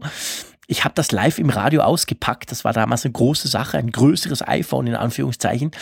Und dann habe ich das ausgepackt und der Moderator nimmt das so in die Hand und sagt dann plötzlich zu mir so, ich hatte es ungefähr 30 Sekunden in der Hand gehabt, du aber äh, schüttel das mal. Und da habe ich das geschüttelt und dann hat man einfach gehört, wie der Akku quasi so hin und her ge bewegt hat. Das hat ganz laut so getönt.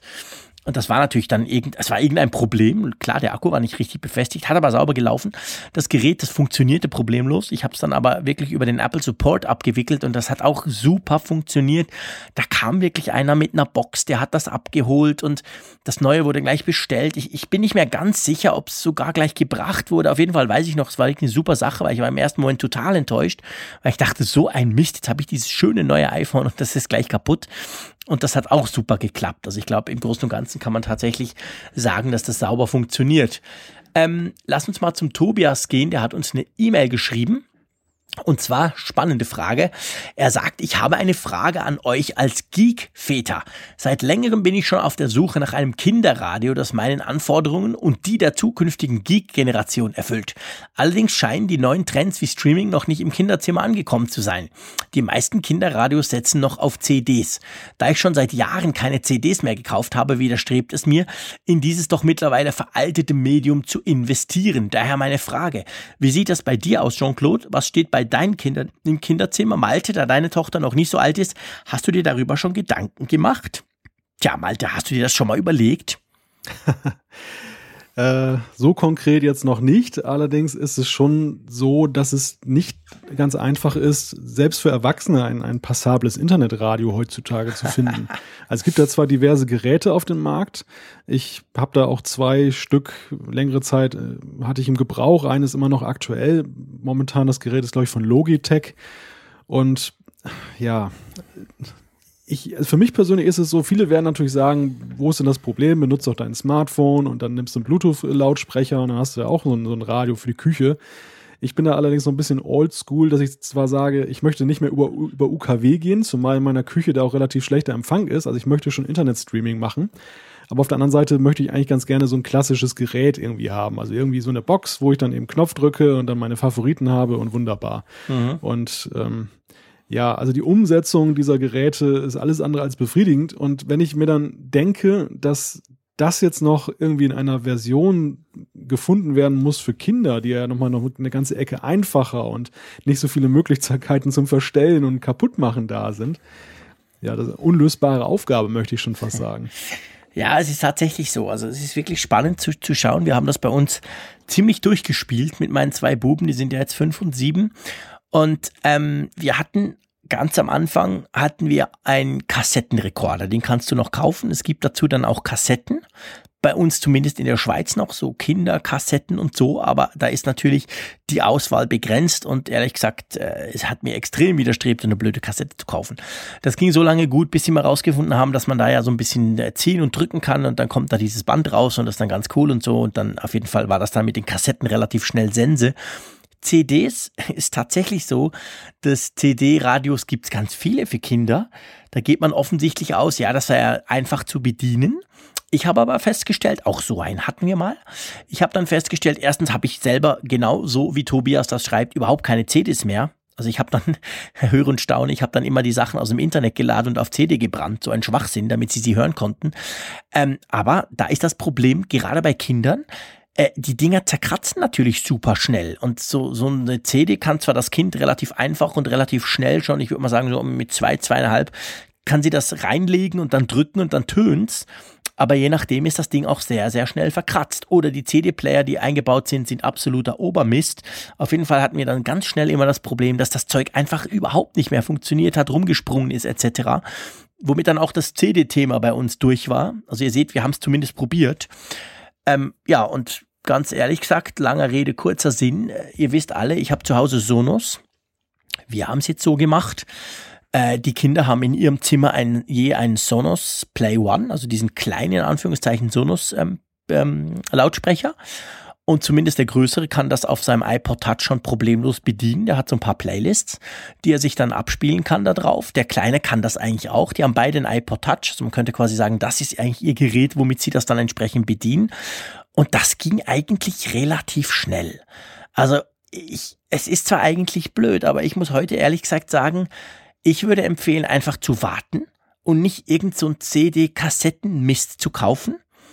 Und dann äh, erklärst du den Kindern, wie das halt geht. Weil ehrlich gesagt, mit den Streaming-Radios, ich sehe es bei meinen Eltern, die technisch deutlich unbedarfter sind als meine zwei Kids, ähm, die Dinger sind ja die Hölle zum Bedienen. Also so ein klassischer DAB-Radio, der dann auch noch Internet-Streaming kann, also den kann ja nicht mal ich bedienen. Das ist ja die Hölle bei den allermeisten Geräten. Also von ja. dem her muss ich dann sagen, hey, dann gibst du aber lieber irgendwie ein altes, nimmst ein altes Smartphone oder eben ein iPod Touch. Vielleicht haben die Kinder sowieso sowas, wo sie ab und zu mal damit spielen oder was machen dürfen und dann knallst du da irgendeine App drauf und dann funktioniert das auch. Also ich meine, du brauchst da nicht mal den Sonos Player. Früher haben sie tatsächlich über iTunes, ich habe ihnen Playlists gemacht und die haben auf ihrem iPod Touch einfach mit iTunes Musik gehört. Das tönt jetzt nicht super sexy, aber das hat für so ein dreijähriges Kind problemlos funktioniert. Also äh, du siehst, ich bin dem so ein bisschen, ich habe eigentlich quasi die ganze Kindertechnik gleich übersprungen, weil ich finde die großmehrheitlich Mist. Ja, das, das ist, glaube ich, auch so. Also die ist wirklich so wie bei, bei Autos, das ist alles noch so ein bisschen rückständig geblieben. Äh, um das vielleicht nochmal mit den Streaming-Radios zu ergänzen, dann, wir, sind ja ein Geek-Podcast, man darf ja auch mal ein bisschen fachsimpeln. Ich hatte kürzlich die Situation, dass irgendwie wohl der aus unerklärlichen Gründen noch vorgeschaltete Server. Wenn ich jetzt das Radio einschalte und da wird ein Stream geladen, mhm. dann ist, gibt es da irgendwie noch beim Hersteller einen Server, äh, über den das dann läuft, über den das zwischengespeichert wird oder keine mhm. Ahnung, was da passiert. Und äh, der war halt down. Das, das wurde auch okay. über Twitter dann bestätigt. Mhm. Ja, und dann war das Internetradio unbrauchbar und meine Tochter liebt es halt ein bisschen Radio zu hören und ja. guter Rat war teuer. Das iPhone, das ich dann mal kurzerhand zum Radio umfunktioniert habe, das war dann auch nicht so ganz genehm. Und dann habe ich mir auf meinem Synology NAS dann da selber so einen Server gebastelt, den man nämlich diesem Streaming-Radio vorgaukeln kann, dann, dass, dass es dann der Server ist. Mhm. Und das, ich habe nur so gedacht, was ist das für eine Technologie? Also das ist ja, das ist ja keine Vereinfachung, das ist ja eine Katastrophe, ist das. Und äh, das macht einfach keinen keinen Spaß. Mhm. Ähm, ich, ich glaube, bei mir wird es in eine ähnliche Richtung gehen. Das, es gibt, glaube ich, so eine Phase, vielleicht kommt da auch noch mal ein Kassettenspieler oder ein CD-Ding dann irgendwie dazwischen. Aber da eines der ersten Worte, die, die sie gelernt hat, iPhone ist, glaube ich, ist der Weg vorgezeichnet. Gut gemacht, Malte. das das habe ich nicht bewusst gemacht, das hat sich so ergeben. Klasse. Es passt zum Apfelfunk, sehr schön.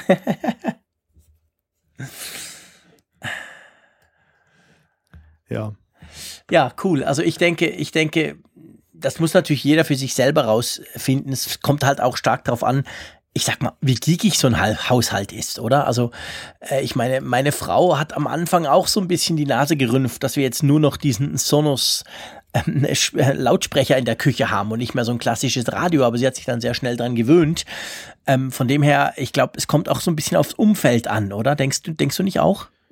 Ja, es steht und fällt aber vor allem mit der Integrierbarkeit in den Alltag. Ja. Also gerade gerade wenn du im Haushalt eben mit Partnern oder Kindern zu tun hast, die jetzt vielleicht sich nicht so an diesen kleinen Details erfreuen können, dass sie einen eigenen Server aufsetzen müssen auf ihrem NAS, dann äh, dann ist halt wichtig einfach, dass die Geräte so funktionieren, du drückst einen Knopf und dann ist es da und es funktioniert zuverlässig. Ja. Und das finde ich ist ja generell bei diesen Internet-Streaming-Geschichten ja eigentlich der große Vorteil, dass du eben weg bist von diesen rauschenden Frequenzen, dass du mhm. nicht gucken musst, dass irgendeine so blöde Wurfantenne da in die richtige Richtung äh, legst und so. Das ist ja eigentlich der technologische Fortschritt. Ja. Aber wenn das wieder alles negiert wird durch umständliche Bedienungen, schlechte Software, ja, dann, dann ist selbst der Geek-Haushalt so ein bisschen am Rande ja, seiner, das ist genau der Punkt. seiner Möglichkeiten. Ne? Jetzt habe ich mir gerade überlegt, es wäre an und für sich die perfekt, der perfekte Moment, um ein kleines Announcement zu machen von meiner Seite, aber ich wollte das eigentlich erst Ende Jahr machen. Ich bin gerade so ein bisschen unsicher, ob ich das jetzt noch ein bisschen spoilern kann oder soll. Ähm, weil ihr wisst ja, ich lästere ja gerne und ausführlich über Siri. ähm, äh, über Sprachbedienung ähm, ganz generell. Ich habe ja schon ein paar Mal gesagt, ich habe das Gefühl, manchmal ich sei zu alt dafür. Aber ich muss euch ganz ehrlich gesagt sagen, seit drei, vier Wochen ändert sich das bei mir rapide und da ist nicht Siri schuld, da ist aber ein Teil dran schuld und ich werde das jetzt nicht weiter vertiefen, sondern es geht dann, gibt dann eine nächste Folge mal irgendwo, wo wir drüber sprechen, ähm, das bei mir in der Küche steht. Und jetzt, wo ich dich so höre, eben, das muss alles stimmen und Server aufsetzen und ja, man muss es bedienen können und man muss einen Knopf drücken und dann spielt's. Das ist für mich so der, der, der, der, der, der Killersatz, der ist nämlich extrem wichtig bei mir in der Küche zum Beispiel auch. Ich will einfach Radio hören, meistens den gleichen Sender. Und ähm, ja, ich mache das jetzt per Sprachbedienung, mehr sei gar nicht verraten. Ha. Und damit verbunden habe ich mir ganz viel vorgenommen für nächstes Jahr. Das werde ich dann in einer der nächsten Sendungen machen. Können wir ja mal so ein bisschen einen Ausblick machen, was wir uns so vorgenommen haben. Also ich habe tatsächlich mir vorgenommen, ganz groß in die Sprachbedienung einzusteigen und lass vorerst Siri mal links liegen. Ich ahne schon, in welche Richtung das geht. Klar, es war ja nicht so schwierig, wenn man mir auf Twitter oder irgendwo folgt. Aber auf jeden Fall ist es tatsächlich ganz spannend. Also wenn man das per Sprache machen kann und einfach mal so in den Raum ruft und sagt, spiel mir mal Radio irgendwie SRF 3 bei mir oder spiel mal das oder das und das funktioniert dann auch noch dann bin ich ehrlich gesagt ziemlich beeindruckt und es ist super praktisch. Also von dem her hast du mich jetzt gerade mit deinem Satz Knopf drücken und es muss was tönen, hast du mich da quasi gleich dran erinnert, dass es bei uns jetzt inzwischen eigentlich auf Zuruf tönt und ich bin immer noch erstaunt, wie gut das funktioniert. Ja, und andererseits ist es erstaunlich und erschreckend, wie gut es oder wie schlecht es häufig dann äh, geht. Also wie, wie, wie, in wie vielen Fällen eben Produkte ja. herausgebracht ja, werden. Ja, diese ganz einfache ja. Logik, es ist ja nichts Schwieriges. Es ist ja einfach dieser nee. Apple-Leitsatz, Leitsatz, it just works. Genau. Und das, das ist das Ding, das, das muss halt laufen. Und, und dass, dass so viele das eben nicht hinkriegen. Gut, das ist wie mit, mit Aufbauanleitungen für Möbel. Ähm, auch ein Ja, es ist ein weites Problem. Feld, Malte. Da könnten wir jetzt ganz, ganz viel drüber sprechen. Aber du hast natürlich schon recht. Ich meine, grundsätzlich, es ist so. Also bei uns zum Beispiel in der Schweiz, wir sind ja fleißig dran, ähm, so UKW durch DAB Plus zu ersetzen. Und die, die, die Politik behauptet, dass da in wenigen Jahren werde dann UKW schon abgestellt.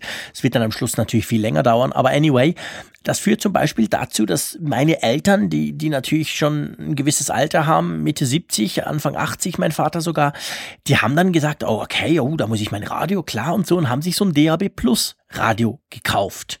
Und die hören zwei, drei Sender und äh, eigentlich hören sie sogar nur einen Sender. Und auch da, ich war entsetzt. Das war nicht mal so ein wahnsinnig günstiges. Also wie eigentlich schlecht, dass das funktioniert, wie kompliziert das ist, wie klein das Display ist. Und wenn du da mal einen Sendersuchlauf machen musst, good luck. Also das kriegen die niemals hin. Man muss dazu wissen, dass sie überhaupt nicht technisch sind. Mein Vater war Schauspieler und Sänger am Stadttheater, also der hat mit Technik gar nichts am Hut. Ja, und dann denke ich so, oh, okay, aber die Geräte wurden 2015 hergestellt. Also ist jetzt nicht so, dass sie irgendwelche 15 Jahre alten Erstgeräte gekauft haben, sondern was ganz Aktuelles. Da war ich auch entsetzt. Also ich glaube, wir sind, kann man, um jetzt den Bogen zu Apple wieder zu machen, wir sind ja auch verwöhnt, weil bei uns im Allgemeinen, in unserem Universum, sage ich mal, wo sich der Apfelfunk drin bewegt, der Leitsatz It Just Works doch sehr häufig funktioniert. Ja, wir sind nicht ohne Grund bei Apple. Das ist eigentlich ja, der stimmt, Punkt. genau. Wir sind aus einem Grunde hier und den haben genau. wir gerade wieder festgestellt. Ja, genau. Und äh, ich meine, das erdet einen manchmal auch so ein bisschen. Die, viele Diskussionen, die wir hier führen, klingen ja immer so, als wenn wir sehr negativ manches betrachten. Bei Apple, die Maßstäbe sind einfach auch extrem hoch, die, die Apple ja, anlegt.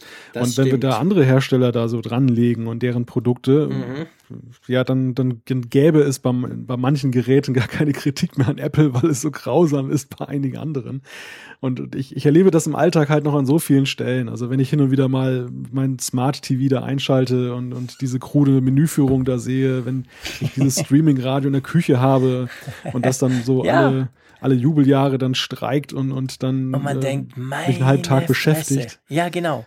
Das, das sind so Sachen und, und da erinnere ich mich immer daran, dass, dass ich dann denke, und du regst dich jetzt darüber auf, dass irgendein Button in iOS 10 an der Stelle ist und nicht an der Stelle, wo genau, es viel praktischer wäre. Genau. Es ist ja mal auf extrem hohem Niveau.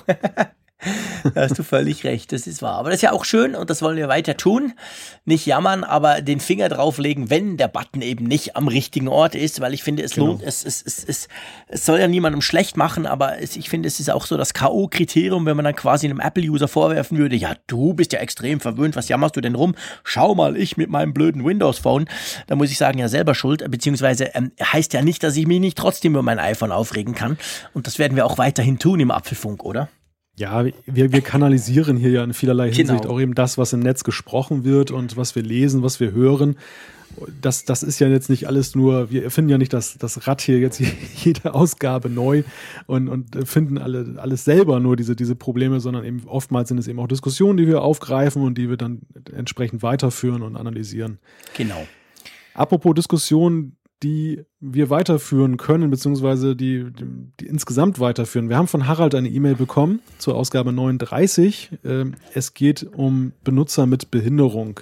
Vor langer, langer Zeit, schreibt er, habe ich einen Podcast gehört, in dem eine blinde Userin von ihren Erfahrungen mit ihrem iPhone berichtet. Wir erinnern uns, in der letzten Folge hatten wir auch eine Zuschrift von einem blinden Nutzer, der uns da darauf hingewiesen hat, dass ähm, diese Geschichte, ich glaube, es ging um die die äh, Bluetooth-Kopfhörer, wenn, wenn da die Verbindung weg ist und dann, dann ähm, das wieder herzustellen, das extrem schwierig ist, wenn du eben nichts, nichts siehst.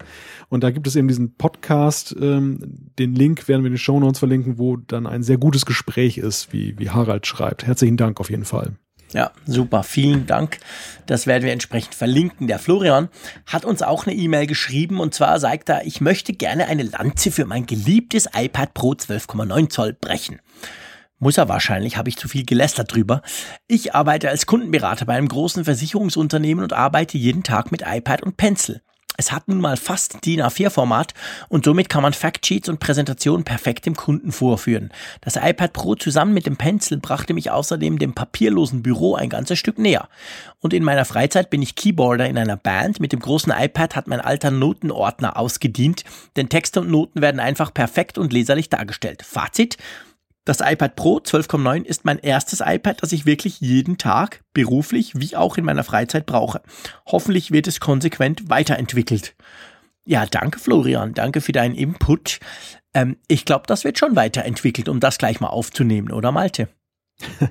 Ich dachte beim Lesen dieser Zuschrift, Florian ist natürlich auch so der perfekte Showcase für diese 12,9 Zoll Version. Also wenn stimmt. Apple ein Video drehen möchte über einen Nutzer, der es wirklich, der wirklich die, die Kernkompetenzen dieses Geräts dann voll ausnutzt, dann ist ja. Florian wirklich so der, die erste Adresse. Denn genau darum geht es ja. Das, das ist ja eben die Sache, eben dieses DIN A4 Format, dass ich da jetzt nicht mehr diesen Zoom habe. Ja ich muss ja sagen, als ich dieses Gerät getestet habe, ich fand das auch sehr charmant, zum Beispiel meine, meine Sonntagszeitung zu lesen, die jetzt ein großes Format hat, mhm. die ich jetzt auf dem 9,7 Zoll Gerät dann halt immer, muss ich mal häufig dann mit den Fingern aufzoomen und abzoomen, damit ich das überhaupt im Original-Layout lesen kann. Mhm. Gut, ich kann mir natürlich auch die, die mobilfreundliche Version des Artikels dann anzeigen lassen, aber ich mag dann doch als alter Printmensch dann doch es ganz gerne mal das so. Original-Layout. Ja. Und das ist einfach auf 12,9 Zoll war es einfach viel cooler. Ne? Das ja. muss man einfach sagen. Gut, ist jetzt auch nicht so ultra mobil, das ist die andere Seite der Medaille. Also im Zug jetzt das Riesenteil rauszuholen und dann das da zu lesen. Da, da hebt sich dieser Vorteil, dass du dann mit dem Tablet unterwegs bist. Wir kennen das alle im Flugzeug, ne? Wo du die. Ich, ja, ich verstehe genau. bis heute nicht, dass dir im Flugzeug riesige Zeitungen im, im ich glaube, nordischen Format oder so gereicht werden und ja. die kein Schwein lesen genau, kann. Genau, die Zeit, oh Gott. Economy Class und die Zeit. Good luck. Und da ist ja das Stimmt. Tablet wirklich ein wunderbarer Kompromiss, ja. dass du eben sagen kannst, ich kann die großen Zeitungen lesen und trotzdem passt es mit der Breite. Genau, genau. Ja, du hast völlig recht. Das ist wahr. Das ist eigentlich ganz witzig, dass das so funktioniert.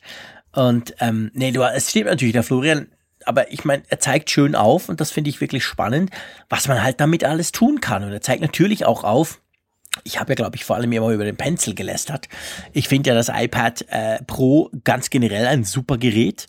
Ganz ehrlich gesagt, ich, ich, ich schlage den Bogen zum Anfang unserer Sendung. Erinnert euch, ich habe gesagt, ja, mein Finger war heute mal ein paar Minuten über den Bestellbutton im Apple Store zum, äh, für, für ein MacBook Pro ein neues. Ähm, dass ich nicht gleich einfach sofort gedrückt habe, liegt am iPad Pro bei mir jetzt beim am kleinen weil ich unglaublich viel inzwischen auf diesem blöden, kleinen, ich sag's extra so, äh, äh, iPad mache mit der Tastatur dazu und ich merke, dass ich damit unglaublich gut vorwärts komme eigentlich und sehr, sehr viele Dinge tun kann, und ähm, ich werde am Schluss dann trotzdem wieder ein MacBook Pro auch mir holen. Das, steht für mich eigentlich außer Frage, aber es zeigt so ein bisschen, das, was ich so mache, da kann ich extrem viel mit dem iPad Pro machen. Und das 12,9 ist natürlich einfach ein, ein genialer Bildschirm. Der macht auch Spaß. Ist halt einfach groß und für mich schon fast wieder zu groß zum immer mit mir rumschleppen. Aber ja, spannend. Und ich denke, Apple wird dieses Pro ganz generell, dieses iPad Pro sicher weiterführen. Und du, du, Florian, hast jetzt schön gezeigt, dass es eben durchaus, und ich glaube, da bist du völlig nicht der Einzige, sondern da gibt's ja ganz viele, gerade aus der Kreativabteilung auch, die eben genau sagen, ja, ich brauche diesen großen Screen. Das Kleine ist, ist, ist, ist eben zu klein, da kann ich nicht gut drauf zeichnen, malen oder was auch immer. Also ich denke schon, dass das definitiv weitergeht in Zukunft, dass wir da wahrscheinlich im Frühling oder so dann äh, irgendwas Neues sehen werden, oder?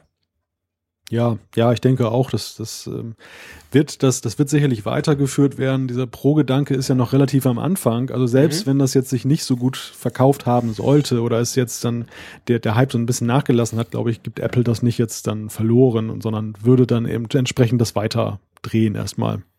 Ja, genau. So, dann hat uns der Manuel noch eine E-Mail geschrieben. Und zwar, ähm, äh, es ging, es ging darum, wir haben ja gesprochen über, dass es teilweise recht lange dauert, wenn man jetzt so aktuelle Sachen kauft, unter anderem zum Beispiel die Apple Watch. Er schreibt, Apple liefert teilweise nur plus minus 10 Watches pro Lieferung pro Woche an deutsche Online-Händler. Für mich sieht das alles nach Produktionsproblemen aus. Was sagt ihr dazu? Ja, was sagst du dazu, Malte? Ja, ich sage dazu, äh, wo kommt die Datenbasis her? wenn, wenn dem wirklich so ist, also wenn, wenn, da, und da haben wir ja vielleicht auch äh, kundige Hörer, die dann vielleicht irgendwie im Handel da tätig sind, die das vielleicht bestätigen können, die auch vielleicht irgendwie diese, diese Feststellung, die Manuel hier trifft, dann eben ähm, teilen, dann wäre es natürlich schon etwas komisch. Und das, das deckt sich ja auch so mit den ähm, E-Mails, die wir bekommen haben, wo eben dann auf diese Lieferzeiten hingewiesen wird, auf diese nach wie vor langen Wartezeiten. Ja. Ja, ich sehe das auch so. Also es ist natürlich fraglich, ob es wirklich so wenige sind. Also ihr dürft uns da gerne auch anonyme Zuschriften schicken, wenn ihr irgendwo arbeitet und das ein bisschen besser weiß. Grundsätzlich äh, muss es ja nicht primär Produktionsprobleme sein. Es könnten auch einfach Lieferprobleme sein. Es könnte sein, dass quasi Apple die Nachfrage unterschätzt hat und jetzt halt quasi zu wenig produzieren. Das wäre natürlich auch eine Möglichkeit. Also ich meine, Produktionsprobleme würde ja heißen, da sind irgendwelche Fehler noch. Das glaube ich eigentlich nicht, weil man hat überhaupt nichts darüber lesen können weder aus Asien noch irgendwie aus, dass die Uhren quasi teilweise ein Problem hätten oder dass die Qualitätskontrolle nicht stimmt oder so. Also von dem her habe ich das Gefühl, wenn überhaupt, sind es vielleicht Lieferprobleme, die einfach mit der Menge, vielleicht hat Apple falsch kalkuliert, zu wenig produziert, was auch immer. Aber ähm, ja, das bleibt abzuwarten, weil ich weiß auch von vielen, die sie dann ganz schnell bekommen haben. Also es ist immer natürlich schwierig, äh, daraus aus den persönlichen Erfahrungen, die man selber gemacht hat, auf das große Ganze zu schließen. Das ist auch für uns, die wir ja, sage ich mal, recht gut vernetzt sind, aber auch für uns immer sehr schwierig abzuschätzen, ist das jetzt quasi äh, ein lokales Problem, ist es ein globales Problem, ist es überhaupt ein Problem oder, oder haben, melden sich halt nur die, die lange warten müssen und die, die super happy gleich ihre Apple Watch kriegen, die sagen halt nichts. Also das finde ich immer recht schwierig, äh, daraus dann zu schließen, wie verbreitet ein Problem ist. Aber wir werden auf jeden Fall, was die ganze Liefersituation anbelangt, werden wir auf jeden Fall dranbleiben. Das ist definitiv so. Ja, und jetzt ähm, gehen wir mal noch zum Fabian. Magst du den vorlesen? Das ist nämlich ja. spannend und das, das schließt so ein bisschen an auf etwas, was wir letztes Mal besprochen haben. Fabian hat uns geschrieben, ich habe ein iPhone 5S und ich habe auch das Problem, dass der Kopfhöreranschluss kein Audiomaterial ausgibt, zum Beispiel Podcasts und Mu Musik. Aber wenn ich Siri starte oder den Klingelton testweise ausgebe, dann funktioniert es. Und äh, er schreibt, ich habe keine Ahnung, was außer einem Neustart hilft, aber ich habe letztens zumindest eine Ahnung, äh, was auch die Ursache sein könnte. Ich habe mit der NDR-App äh, einen Radiostream gehört und bin dann ohne die Wiedergabe in der App zu stoppen zu den Podcasts gewechselt und wollte den Apfelfunk starten, was ja schon mal per se eine gute Idee ist, aber das nur von meiner Seite. Und äh, die NDR-App ist verstummt, aber vom Apfelfunk kam kein Geräusch. Dann habe ich den Livestream gestoppt, nicht die App beendet und bin wieder zu den Podcasts gewechselt und siehe da, es hat funktioniert. Also er schreibt, ich weiß, wie gesagt, nicht, ob das die Lösung ist, aber äh, zumindest mir hat es einen Anhaltspunkt gegeben. Das ist spannend, ähm, Fabian, weil ich habe ähnliche Dinge festgestellt. Ähm, also grundsätzlich Apfelfunk hören ist immer gut und der sollte eigentlich auch immer sofort kommen. Der sollte grundsätzlich alle anderen Audio-Devices sowieso übertönen oder alle anderen Audio-Apps. Äh, Spaß beiseite. Bei mir ist es so, ihr wisst ja, ich pendle nach Zürich, wenn ich dort arbeite. Ich wohne in Bern und höre eigentlich immer Radio. Das heißt, ich, ich habe TuneIn, die TuneIn-App auf meinem iPhone 7 Plus, mache die an. Ja, und dann zwischendurch ist es aber so, ich bin ja auch am Rumsurfen die ganze Zeit und dann ähm, surfe ich, sagen wir mal, ich sehe ein YouTube-Video oder ich klicke irgendwie bei Facebook auf ein Video oder ich mache die Pokémon Go-App ab und zu mal auf, dann ist es ja so, dass quasi die, die, die App, die noch läuft und die eben noch streamt, wird dann quasi pausiert oder einfach audiotechnisch runtergefahren und das Neue kommt dann. Und da stelle ich tatsächlich fest, dass das ab und zu nicht klappt. Und zwar entweder wird die bestehende App nicht gemutet, oder was häufiger passiert, die wird zwar gemutet, also quasi die ist dann still, das Neue kommt auch, bei mir ist es jetzt so, aber wenn ich dann zurückwechsle, funktioniert es meistens gar nicht. Das mag an der Tune-In-App liegen, die ist ja jetzt nicht ganz fehlerfrei, sag ich mal. Ähm, aber das stelle ich ab und zu fest, dass da vielleicht auch iOS hier und da ein Problemchen hat mit dieser Hin- und Herwechselerei der, der Audioquellen, also der Audio-Apps eigentlich, welche denn jetzt aktiv ist und welche nicht und noch im Hintergrund und so. Also da, da merke ich selber, dass ich ab und zu dann, sei es bei Facebook, sei es sogar bei Pokémon, muss ich irgendwas klicken. Gut, bei Pokémon wäre es mir wurscht, da will ich ja sowieso nichts hören, aber trotzdem, das stoppt dann halt die Wiedergabe. Ähm, da, das scheint nicht immer ganz so, ich sag mal so smooth zu funktionieren. Hast du auch schon solche Sachen festgestellt, Malte? Also ich habe das jetzt nicht direkt festgestellt. Ich, ich habe zwei Sachen. Äh, einerseits möchte ich gleich kurz auch mal was erzählen, was mir auf den Keks geht, was in eine ähnliche Richtung geht, auch mit Muten und so. Ähm, zum anderen aber eine Vermutung, was technisch dahinter stecken könnte, was du gerade beschrieben hast. Es gibt ja verschiedene Ansätze als Entwickler, äh, über Audio etwas auszugeben unter iOS. Es mhm. gibt einerseits die APIs, ich glaube irgendwas mit AV Foundation oder so mhm. ist das, ähm, die du ansteuern kannst, um dann letzten Endes dann, äh, oder beziehungsweise nee, es gibt ja auch die noch, noch darüber, es gibt ja die, die, die Media Player API, die du nutzen kannst, um dann eben Musik abzuspielen und so. Und es gibt andererseits eben die Sache, dass du ganz nah rangehen kannst, fast schon auf Hardware-Ebene und das dann eben selber programmieren kannst. Das machen einige Entwickler auch von Podcast-Apps, wenn sie zum Beispiel solche Sachen machen wie dieses Smart Speed wo du einfach dann einen Audiostream nicht dann dem, dem, dem Apple, der Apple API überlassen willst, sondern selber damit arbeiten willst und dann musst du eben so ganz nah rangehen an die ganze Geschichte. Und ich könnte mir vorstellen, dass vielleicht in der unterschiedlichen Herangehensweise verschiedener Apps, wie sie letzten Endes mit den Audiodaten umgehen, da vielleicht der Schlüssel liegt, dass das iPhone dann mal ins Stolpern kommt oder iOS generell, wie, was es jetzt zum Muten hat, was überhaupt gerade läuft. Weißt du? Mhm. Dass, dass das vielleicht ein, ein, ein Problem da ist.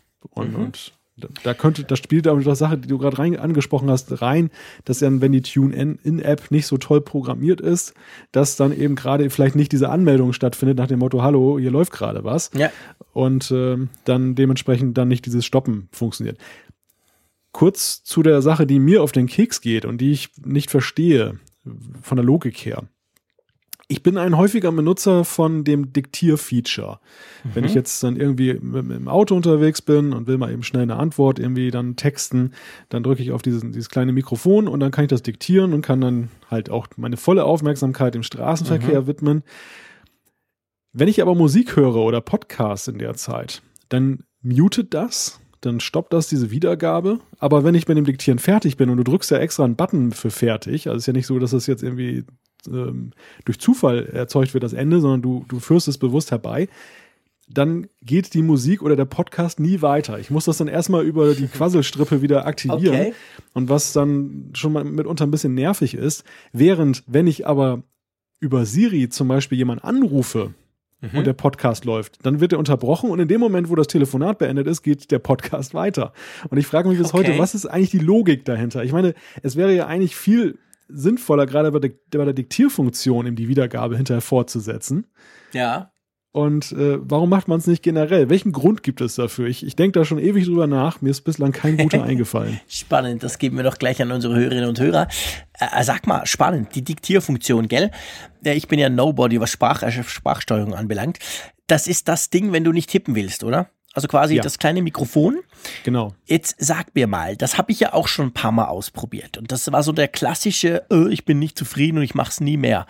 Und zwar, ich drücke da drauf und dann quasi ich los. Und ich höre dann irgendwann mal auf oder mache eine Pause.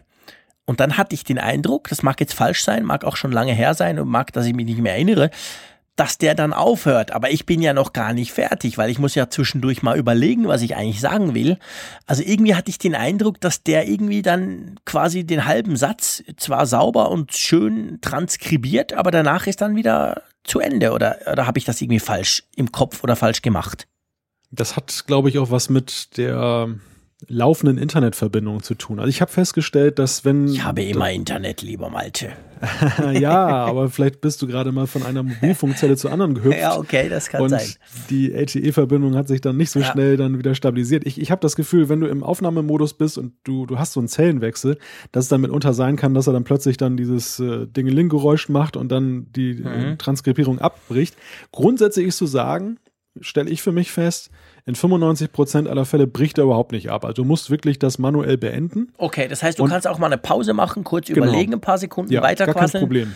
Gar kein ah, Problem. Okay. Und wenn ich noch, noch einen Tipp geben darf, wir sind ja auch so ein kleiner Tipp-Podcast. Definitiv. Äh, falls ihr euch mal gefragt habt, wie ihr äh, relativ einfachen Smiley einsetzen könnt, zumindest so einen reinen Text-Smiley, jetzt nicht die Emojis, die muss man ja per Hand eingeben. Mhm. Ähm, lachendes Gesicht und zwinkerndes Gesicht. Einfach mal sagen bei der, bei der Diktierfunktion. cool. Das funktioniert. Das funktioniert. Nee, das heißt, du diktierst und dann sagst du lachendes Gesicht. Und dann fügt genau. er das. Sehr cool. Gut. Ich nehme mir vor, Malte, weil ich schlage vor, das war die letzte Zuschrift für heute. Ähm, ich nehme mir vor, bis nächste Woche diese Diktierfunktion mal wirklich auszuprobieren, weil ich, ich, ich habe sie da, wo ich sie ausprobiert hatte ein paar Mal, war ich insofern beeindruckt, dass es extrem akkurat war. Also selbst mein komisches Deutsch hat Siri super verstanden und absolut sauber hingeschrieben. Und eben, ich hatte nur das Problem, dass ich das Gefühl habe, er bricht dann immer ab oder ich habe mich selber gestresst gefühlt. Wenn ich jetzt quasi weiß, dass ich theoretisch auch mal ein paar Sekunden überlegen kann und dann wieder weitersprechen und der das dann schön macht, da werde ich das mal ausprobieren bis nächsten Mittwoch. Und du wirst mich dann darauf ansprechen, ob es geklappt hat. Ich bin gespannt. Deal? Gut, machen wir so. Also, das war ähm, Podcast Nummer 40 schon. Ha, cool. Wir gehen schön straight auf Ende Jahr zu. Ähm, nächste Woche, selbstverständlich gibt's uns wieder. Wieder auch mit aktuellen Themen und natürlich auch wieder mit viel, viel Feedback. Und drum bleibt mir eigentlich nur dir zu sagen, vielen Dank. War wieder cool wie immer, lieber Malte. Und ähm, wir hören uns nächste Woche. Tschüss aus Bern. Bis dann.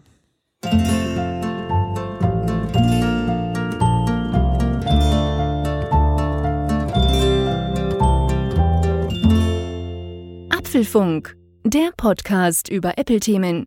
Mehr Infos unter www.apfelfunk.com.